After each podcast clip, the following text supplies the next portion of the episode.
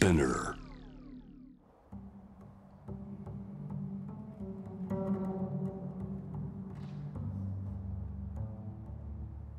藤原信也新東京漂流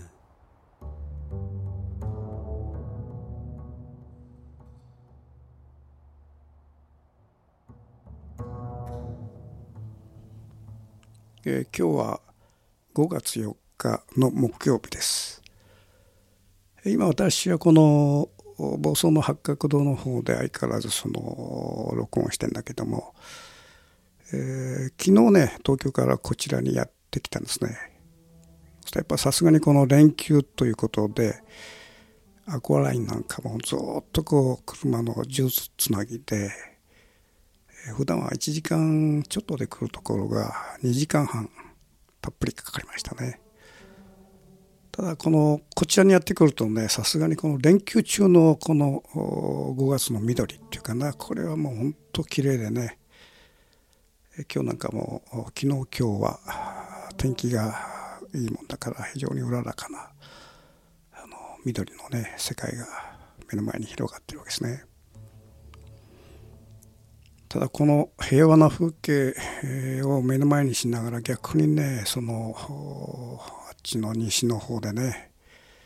いまだにも生死を分けたこの戦争がドンパチをやってるというまあ信じられない光景がね向こうであるわけだけども。まあ日本でもこのその余波というかあの最近会見論議がね盛んになってきてると。このウクライナ戦争を機にねちょっと前にその立憲民主党の奥奥の議員という方が、えーウクライナ戦争のどさくさに紛れて、えー会見に走る与党はロシアより許せないというまあちょっとこの論破はよく分かんないんだけどもそういうそのことを言って、えーあちこちでバッシングされてその言をこう撤回しているというようなことが起きてるわけですね。ただもうこのその会見っていうことは自衛隊を兵隊にして要するにより強固なねあの防衛および攻撃体制を取るような、えーその軍事体制に入っていくという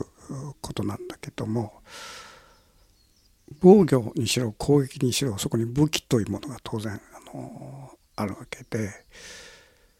えその武器といえばねこのポッドキャストの何回目だったかなあの私若い頃にその旅をした時にトルコのアンカラで、えーショットガンを手に入れてそれをその持ち歩いて旅をしたという話をしましたよね。でこれもね平たく言えば軍備なんですね。いわゆる自衛のためというふうに僕は考えていて、えーその軍備をしたと。おそらくこの日本人の方の中で、まあ、こういうね飛び道具を持ったという経験というのはまずありえないことだと思うんだけど飛び道具っていうのは独特のね何かがあるんですねこれ。いわゆるその時は僕はまあ自衛のためのその、えーナイフを持ってたしだけどナイフっていうのはそんなにね自分のこの心に影響を与えなんだけどもこの飛び道具っていうの独特のねなんかある種のこの影響っていうかなあるんですねこれ。で一つはねこの飛び道具を持って旅をするっていうことは、まあ、飛び道具ってもろにこれは引き金を引いて対象は人間なわけですよこれ。ということはまあ殺すための道具を持って旅をしているわけで。でこれをねあの確かに心が気持ちがねでかくなると。まあ危ないことがあってもこれでまあなんとかしのげるんだという、まあ、実際にそういうことがあったわけですよね。これあのインドのカシミールというところに行って、えーまあ貧弱なねハウスボートに泊まった時にこのあのカシミールというのは、まあ、湖がきれいな湖があって、えー、いろんなハウスボートがあるんだけどもそれホテルになってるのね。でこれも豪華なねもう本当高いハウスボートからもうバスへのねなんかこの天満線にこう声がけしたようなねあのハウスボートがあるんだけどそのとその時は僕はもう金がなかったもんだからそういうところに泊まって泊まってしまったわけですね。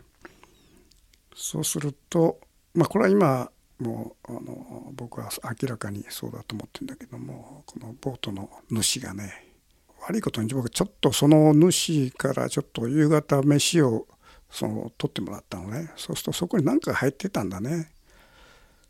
それでもう翌日からもう足が立たない。別にそのどっかこう非常に痛むとかねこう熱が出るとかそういうことはないんだけども朝方こう立とうとしたらねあの腰から下がしびれてね動かないんですよね。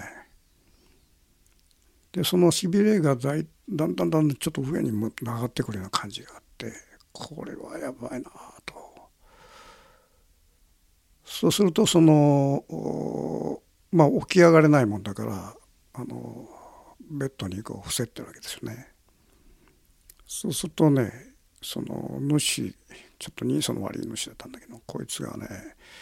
時々向こうの戸をちらっと開けてね覗いてるんですね。様子を見てるこれはちょっとやばいなっていうことでまあ以前にもお話したんだけども陸からショットガンを取り出して枕元に置いてずっとこう用心をしてたと。そのまあその主もねえー、ちらっとこの扉を開けた時にそのショットガンが目に入ったんですね。だからそれ以降あまりこう戸を開けることなくなってきたんだけども。でそれでもね45日をずっとあの腰がしびれっぱなしで。でやっとね回復したの。まあ1週間ぐらいかな。それでなんとかこう難を逃れたんだけども。これねあの時ショットガンがなかったら下手したらこれまあ湖に沈められてる可能性あったなと。でそういうことを後からね聞いたらあるんですね。要するにまあ旅のその人を止めてですね。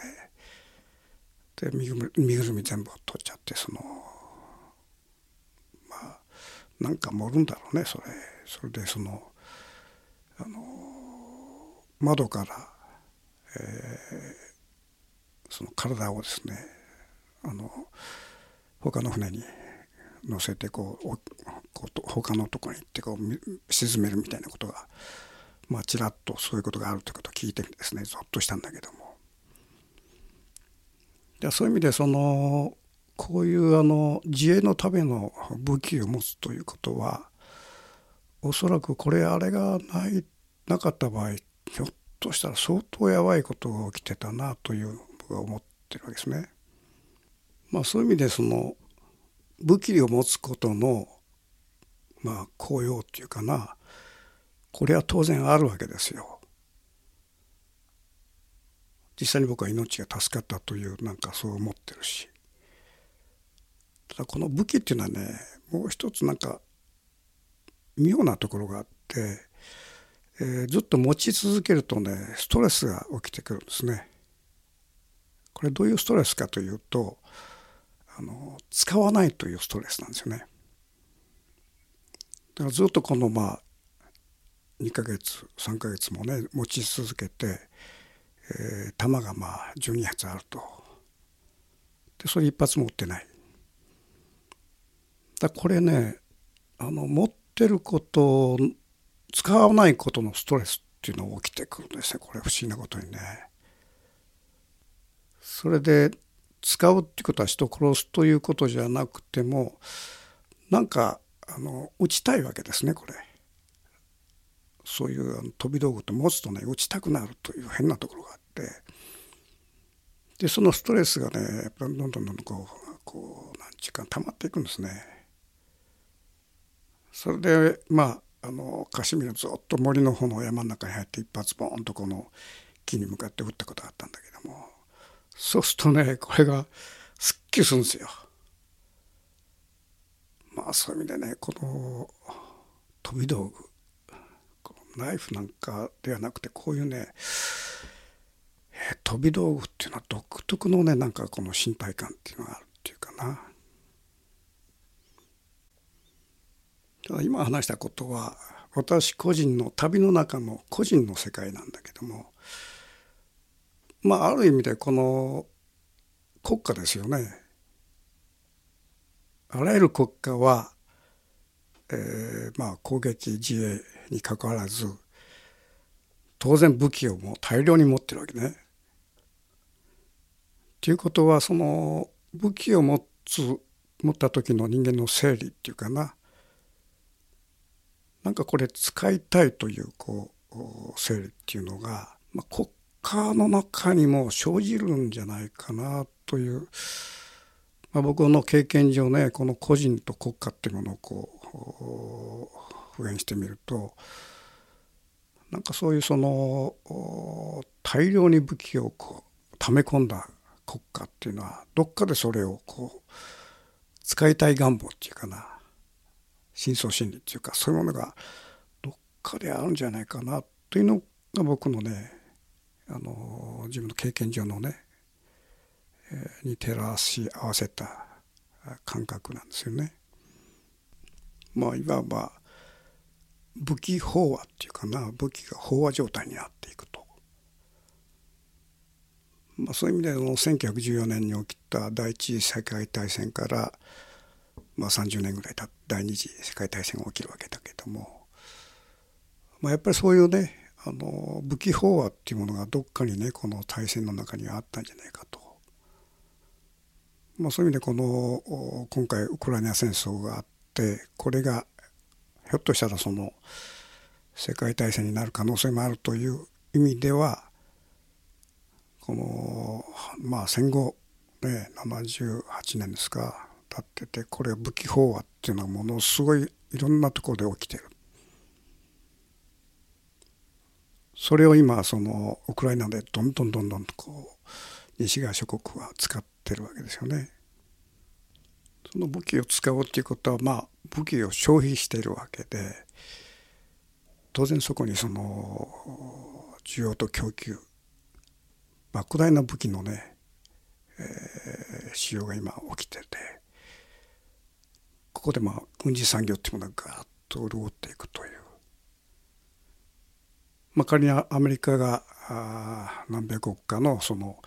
武器をウクライナに供与したとしてもこれあの、えー、武器の生産ねその会社がそれをそのタダでねあのアメリカに差し上げるわけじゃなくて当然そのアメリカはまたあの欠品したものを買わなきゃいけないわけで。でその軍事産業とその政治家っていうものは当然つるんでいるわけで。この武器の飽和状態で、えー、使いたいという整理とともにそのやっぱ経済の論理っていうかなそこが当然あるわけでおそらくこのウクライナ戦争で使われる膨大な武器の流れっていうかなこれは当然その、えー、消費してるわけだからそこにものすごい軍事産業のその利益が生じるわけですよね。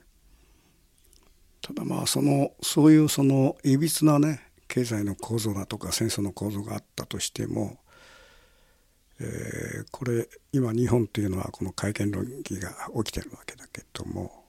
まあ、僕自身は右寄りの考え方も左寄りの考え方も持ってないこう、まあ、中道だと僕は思ってるんですけども実際に僕は旅をしてねということは旅をするっていうことはこの独り身なわけですね。で周りはまあ敵ではないけどもいろんなそのことが起きてくる危ないことも当然起きてくると。そうするとやっぱりこのどこかで自衛をしなきゃいけないっていうことは当然起きてくるわけですね。あのまあ、野党の皆さんの言うように、まあ、戦争反対、えー、戦争につながる憲法改正は反対というまあ、これはねある意味で非常に正しいわけですよね。これ日本人1億何千万人いて戦争賛成なんていう人はまず一人もいないだろうしただねあの日本っていうのは独特のね僕は風土があると思ってるんですね。でそれは、えー、第二次世界大戦で何百万人という人が戦死しているとさらにその上で、えー、原爆をね2つも落とされて何十万人という人がこう死んでさらにその、えー、大空襲の中でまたこれがすごい数の人が死んでるというまあある意味でその世界、えー、いろんなね国があるけどもこの日本ほどね戦争の被害のトラウマを持った国は僕はないと思うんですね。まずこの今ウクライナにこの核を使うかどうかという論議があるけどもその核はもうすでに日本で2発使われてその下でも人が死んでるということがあるわけでまあそういう意味でこの日本というのは非常に独特のねあの戦争観を持ってるわけですね。でそれが何につながるかという当然、まあ、戦争反対ということにつながるんだけども、えー、ただこれねその被害者意識っていうか被害妄想っていうかそれが過剰になった場合は逆にまたその平行感覚を失っていくということが僕はあるような気がするのね。で仮にこれあの戦争反対というのが普遍して、まあ、暴力反対というような形になっていったり例えば、えー、体罰反対、まあ、そういろんな形でその、えー、暴力的なものに対する人間のこの形にねどんどんどんどん普遍していくわけなのね。でそれがまたこの過剰なその安全主義っていうか例えばあの日本に来た外国の方がですね駅のホームに立つとその日本語の分かる方なんかびっくりするらしいんだけどもまあ1から10までそのアナウンスであの電車が来るからちょっと後ろに下がってくださいとかねいろんなアナウンスがあったりしてその、まあ、これほど過保護社会はないなっていうことを言う方がいるんだけどもこのいわゆる日本のこの過保護社会もですねずっと普遍してみればある意味でその戦争というもののトラウマっていうかなそれどっかでつながってるような僕は気がするんですね。だから野党というのは今のこの野党というのはこの戦争トラウマというものによってこの、えー、成り立ってて仮にだからそのそういう意味じゃその立憲民主党というその透明自体がねもうすでにそこで、えー、政策が透明になっているという非常にキーなあの世界がそこにあるわけで。もう立憲民主党という党名を作ったからにはもう一切その何があってもこのあの憲法改正っていうものに、えー、論議をその持っていくわけいかないということになるわけで、まあ、そういう意識がその多くの議員のそのロシアをより許せないっていうのは本当極端なね極論になっていくと。私の名前は藤原信也ですけども仮にこれがその立憲信也なんていう名前になるとまあ柔軟にねこの憲法論議さえできないすでにその政策自体がその自分の名前になってるわけだからまあそういう意味でねこの戦後いろんな透明があったんだけどこの立憲民主党ほどね硬直した名前っていうのはないわけですよね。まあ、僕もその立憲民主党の中にね友人はいますけどもこれおかしな透明だと思いますよ。まあそういう意味でその日本という国は第二次世界大戦であれほどのねこの何て言うかなダメージを受けたがゆえにそのバランス感覚っていうかなそういうものがどっかで失われてるわけですよね。当然僕はその会見しろとかそういうことを正面から言ってるわけじゃなくて僕個人の考えとしてはやっぱりねこれ世界自分がその外の世界を歩いて、危険なことがたくさんあるという世界を歩きながら、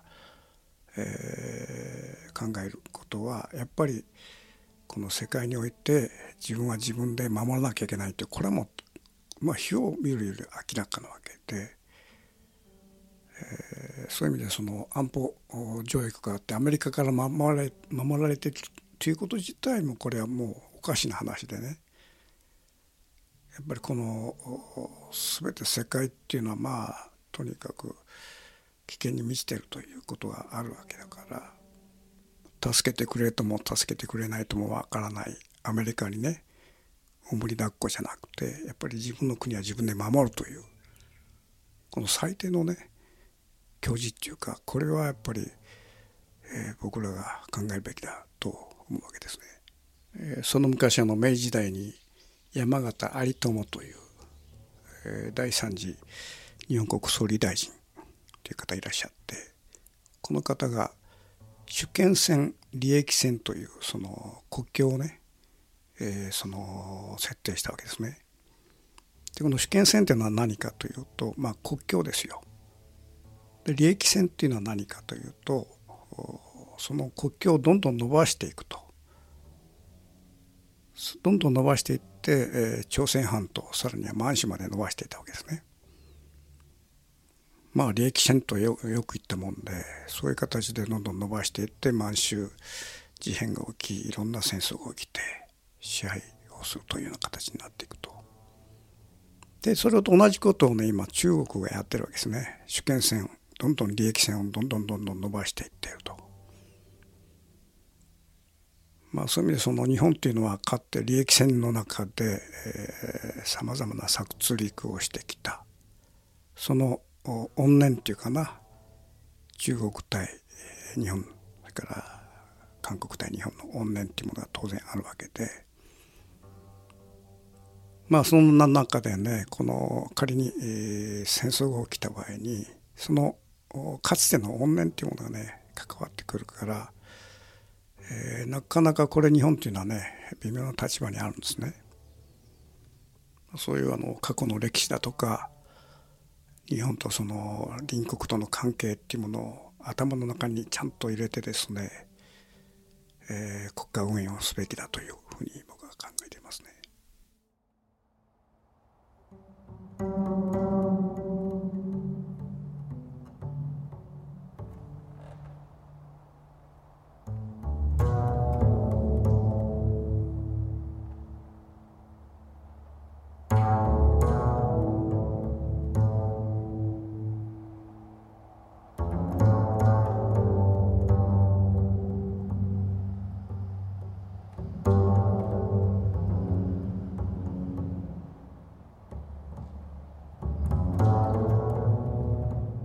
藤原信也。